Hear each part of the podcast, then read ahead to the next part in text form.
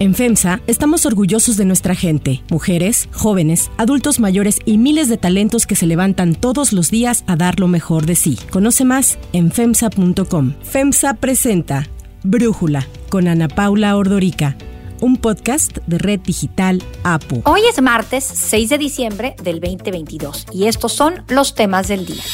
Nuevas protestas en Irán que piden la desaparición de la policía de la moral. China comenzó a suavizar las restricciones de su política COVID-0. Pero antes vamos con el tema de profundidad.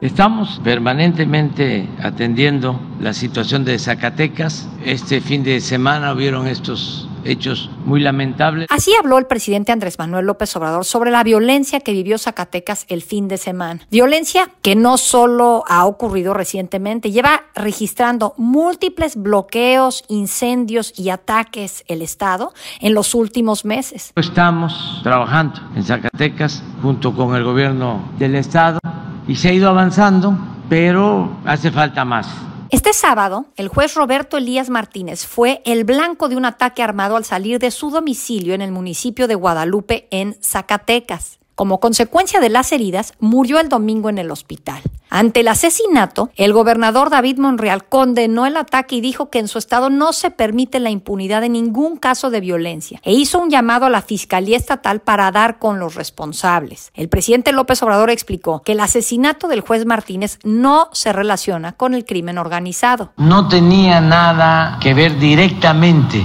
con la actividad criminal. Sus asuntos no trataban esos temas. No. Durante la noche del mismo domingo, carreteras de Zacatecas fueron bloqueadas, una caseta y vehículos fueron incendiados. Todo esto a la par de que reos del penal de Cieneguillas intentaron escapar, lo que desencadenó también un enfrentamiento. Más tarde, el secretario de Seguridad de Zacatecas, Adolfo Marín Marín, dijo que el intento de fuga fue frustrado por elementos de seguridad y que al interior del penal la situación estaba controlada, aunque sí hubo personas lesionadas. Agregó que lo que fue consecuencia de la sobrepoblación del penal de Cieneguillas. Que situaciones como las de hoy que se presentaron obedecen a las condiciones que guarda el centro y a la sobrepoblación de ahí el llamado reiterado del gobierno de Zacatecas para que las personas privadas de la libertad que cumplen una sentencia por delitos del fuero federal sean trasladados a centros de mayor seguridad. El secretario de Seguridad Estatal afirmó que los incendios y bloqueos carreteros fueron utilizados como un distractor para que las autoridades evitaran la fuga de reos. Pese a que se logró atender la situación en el penal, continuó la presencia de personas armadas en varios puntos del estado, por lo que la Cámara Nacional de Autotransporte de Carga pidió a sus agremiados de plano suspender labores desde y hacia el estado. Lo mismo sucedió con las corridas de autobuses. Por la ola de violencia en Zacatecas, se le preguntó a López Obrador si cree que la llegada del morenista David Monreal al Estado ha fortalecido a los grupos criminales, a lo que respondió.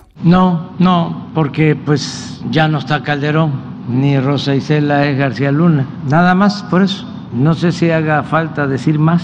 Rosicela Rodríguez, secretaria de Seguridad Pública, informó que los reos que intentaron fugarse forman parte de los dos grupos criminales predominantes en la zona y serán trasladados a cárceles federales. El presidente López Obrador agregó que los delincuentes que operan en Zacatecas son herencias de gobiernos del pasado. Todavía son lodos de aquellos polvos, pero al mismo tiempo estamos haciendo labor de atención a las causas que fueron las que no se atendieron durante todo el periodo neoliberal. No se atendió al pueblo, avanzó mucho la desintegración de las familias, se abandonó a los jóvenes, y las autoridades se dedicaron a saquear, a robar. Pero la violencia en el Estado ha ido al alza en los últimos meses. Tan solo hay que recordar que el 24 de noviembre, el general José Silvestre Ursúa Padilla, coordinador estatal de la Guardia Nacional, murió en un operativo contra grupos criminales. En lo que va del año, 50 policías han muerto asesinados por grupos de la delincuencia organizada. Las escuelas enseñan a sus alumnos a protegerse de balaceras. Los bloqueos de calles y asesinatos son algo ya cotidiano. En el 2021 el Estado registró 109 homicidios por cada 100.000 habitantes. Era el estado número uno en la lista en tasa de asesinatos en México. La gente tiene miedo y los números lo demuestran. En Fresnillo, Zacatecas, por ejemplo, la percepción de inseguridad es del 97%. Todo esto también repercute en la economía. Según el índice de competitividad estatal que se encarga de medir la capacidad de atraer, generar y retener el talento e inversiones, Zacatecas está en el lugar 28 de los 32 estados de la República, tres puntos más abajo que en el 2021.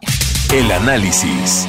Para profundizar más en el tema, le agradezco a Alejandro Ope, experto en temas de seguridad, platicar con nosotros. Alejandro, ¿qué está pasando en Zacatecas? El presidente cuando le preguntan, voltea y dice, es que no es Zacatecas, es Querétaro, es Guanajuato, pero ¿tú qué piensas? Mira, Zacatecas se ha vuelto ya desde hace varios, un par de años, el epicentro de la violencia criminal en México. La tasa de homicidio en esa entidad federativa es más o menos cuatro veces la tasa nacional. Es, en términos relativo es el estado más violento del país por un buen tramo. ¿no? Lo que llevamos de 2022, el 5% de todos los homicidios del país se dan en un estado que no pasa, cuya población no pasa del 2% de la población nacional.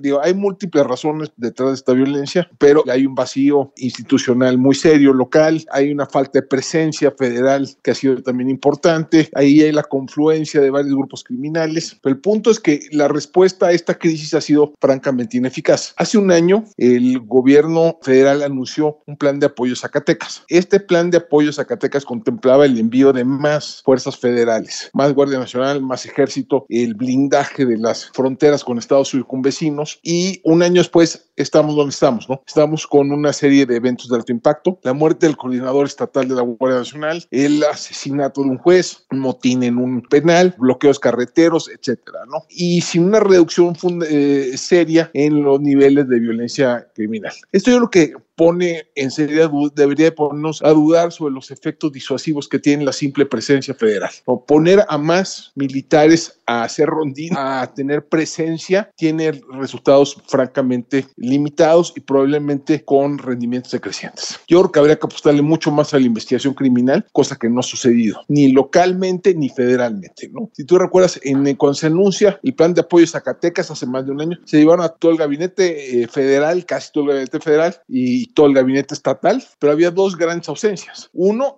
Fiscalía General de la República y dos, la Fiscalía General de Justicia del Estado. Es decir, no hay en el planteamiento estratégico que ha hecho el gobierno del Estado, que el gobierno federal no ha puesto el énfasis en la investigación criminal y en la procuración de justicia. Allí es donde ha, ha venido fracasando la estrategia en Zacatecas. Añádele a lo anterior que yo creo que el deterioro de la relación entre los Monreal y entre Ricardo Monreal y el gobierno federal probablemente ha dificultado la coordinación entre el gobierno estatal y el gobierno federal.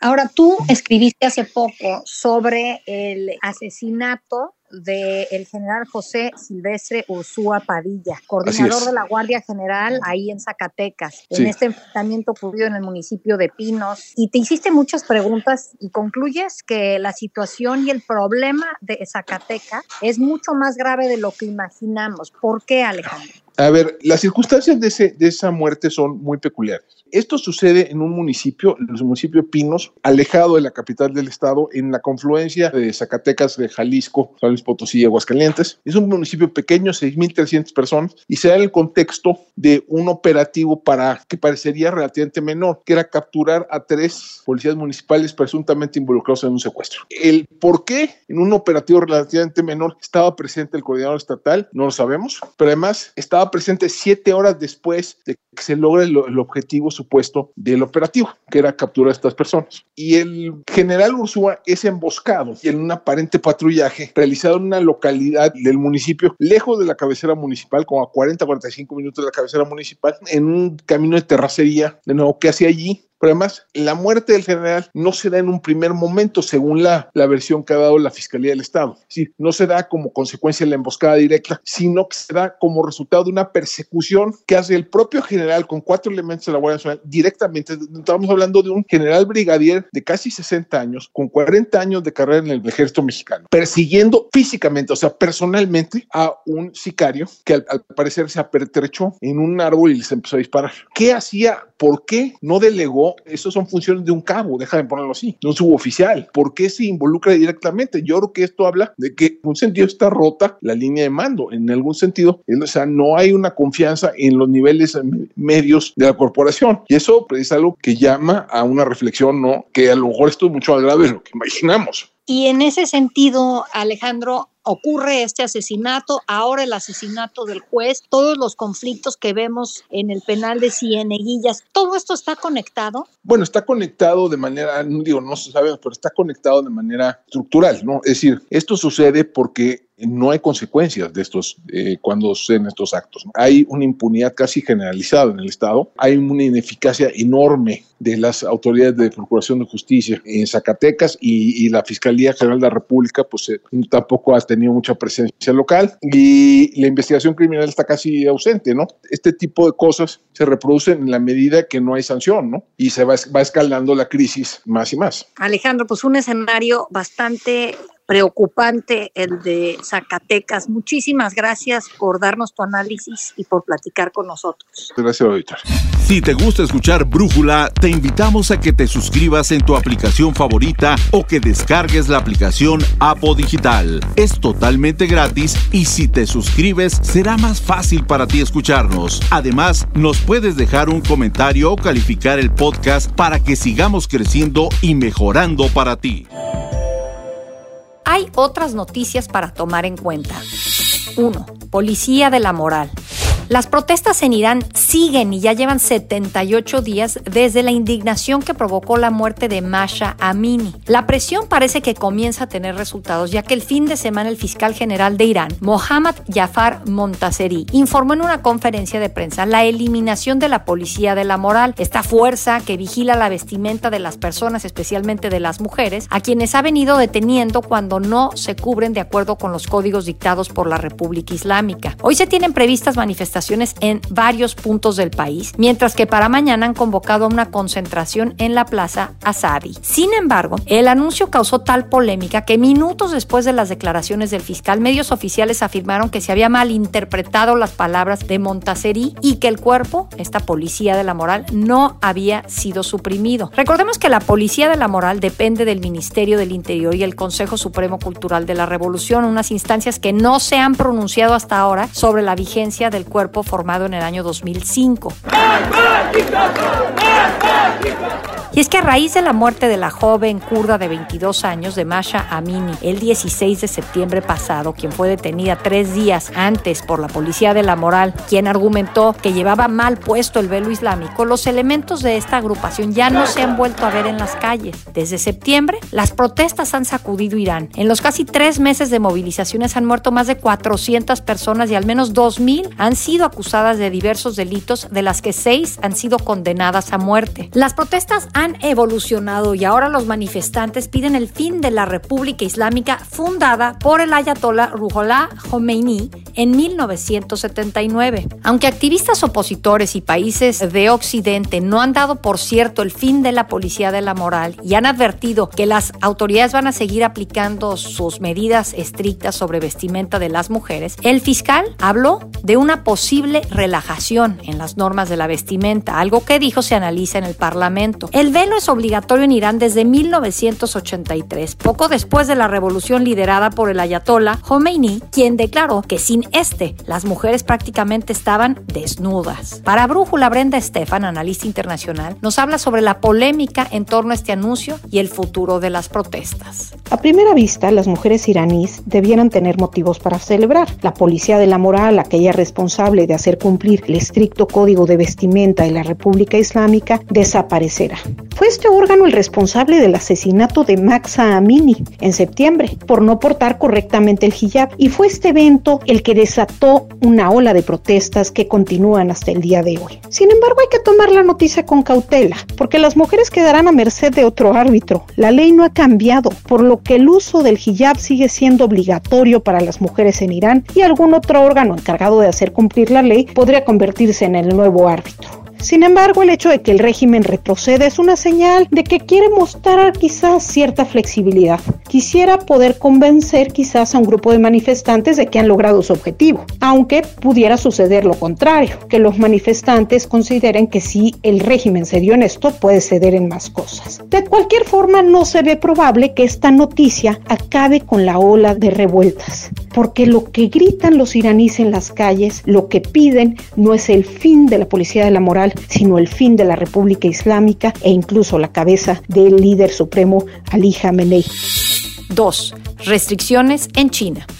Y hablando de protestas, China comenzó a relajar las medidas de su estricta política de COVID-0 ante la última ola de manifestaciones que se había registrado en el país. En Pekín algunos negocios volvieron a reabrir sin tantas restricciones, además de que ya no se exigen pruebas negativas de COVID para subir al transporte público. En Shanghai, los habitantes pudieron regresar a espacios abiertos como parques y lugares turísticos sin necesidad de una prueba reciente. El fin de las restricciones se extendió a un gran número de lugares públicos excepto centros médicos, hospitales, escuelas, restaurantes, bares y residencias de adultos mayores. En la ciudad de Urumqi, en Xinjiang, en donde un incendio dejó 10 muertos y fue la chispa que generó estas recientes protestas, ya reabrieron supermercados, hoteles, restaurantes y otros establecimientos. Aunque las restricciones poco a poco se han suavizado, el gobierno chino sigue impidiendo concentraciones y protestas, incluidas medidas de censura en Internet en donde se hacen las convocatorias para las movilizaciones. Para cerrar el episodio de hoy los dejo con música de John Lennon.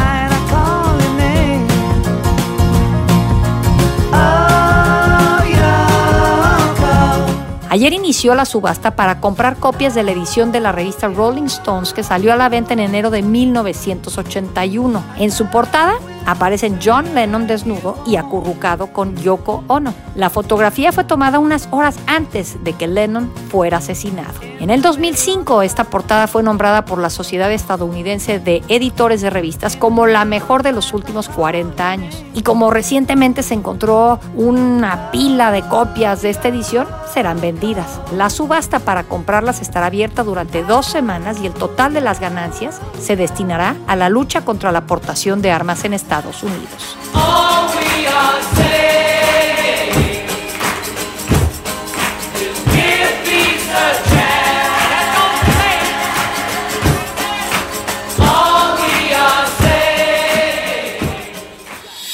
Yo soy Ana Paula Ordorica. Brújula lo produce Batseba Feitelson. En la redacción, Airam Narváez. En la coordinación y redacción, Christopher Chimal. Y en la edición, Cristian Soriano. Los esperamos mañana con la información más importante del día.